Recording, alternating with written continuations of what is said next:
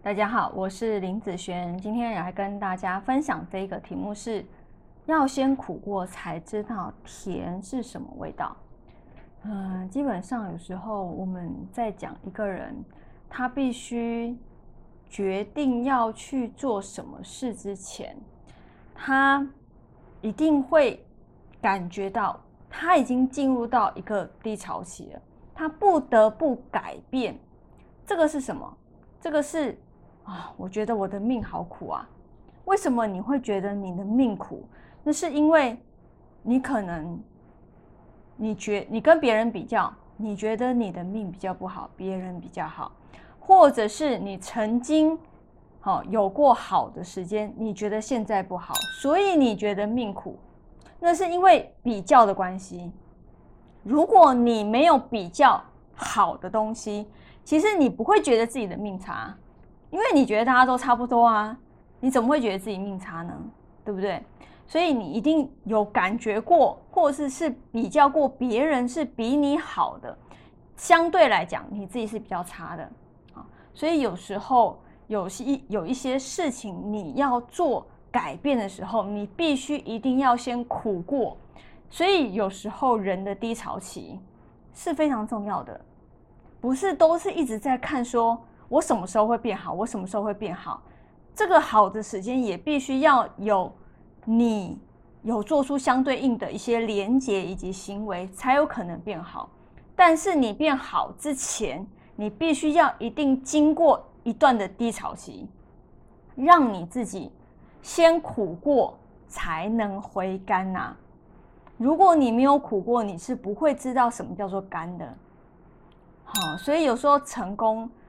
嗯，每一个人的成功的定义不一定，或许是你觉得是进步的自己就是成功，每一天进步，或者是你觉得能力更好的自己叫做成功，或者是你觉得赚钱赚更多的自己叫做成功。好，一般会是第三项。好，以赚钱这个东西来认定说这个人的成功与否。像我觉得有一个动画片很很不错，叫做。脑筋急转弯，那里面呢有呃很多的主角，叫做你的情绪的部分，悠悠、乐乐、燕燕、晶晶和孔孔。好，那里面最重要的两个角色，一个叫做乐乐，一个叫做悠悠。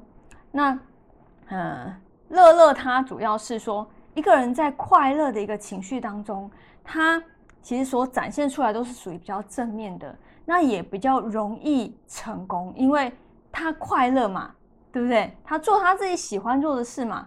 但是你知道悠悠他其实是呃也是非常重要的一个角色，因为在一个人在低潮期，也就是也就是悠悠的时候，在低潮期的时候，也就是悲伤的自己，其实悲伤有的时候才能够真正的获得力量，重新能够再站起来的机会，你知道吗？因为人在一个我曾经啊，就是说，嗯，我之前为应该说，我为什么现在会呃想要出来自己创业成为命理师？那是我之前在上班的时候，我觉得我真的不想要再上班了，我真的不想要每天早上起来这个时间就打卡到打卡到公司，我就要这个时间被绑住八个小时到公在公司里面，然后。我有时候看到外面的人，我就觉得，哎，他们为什么都不用上班？为什么我要被绑在这边？我已经忍了非常非常多年了，然后我下定决心，我去尝试过非常多的东西。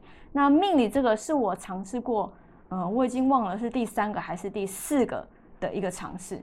所以未来的路真的不一定是你第一个尝试的，但你要有。去做尝试，你才能够知道说你未来要走什么路。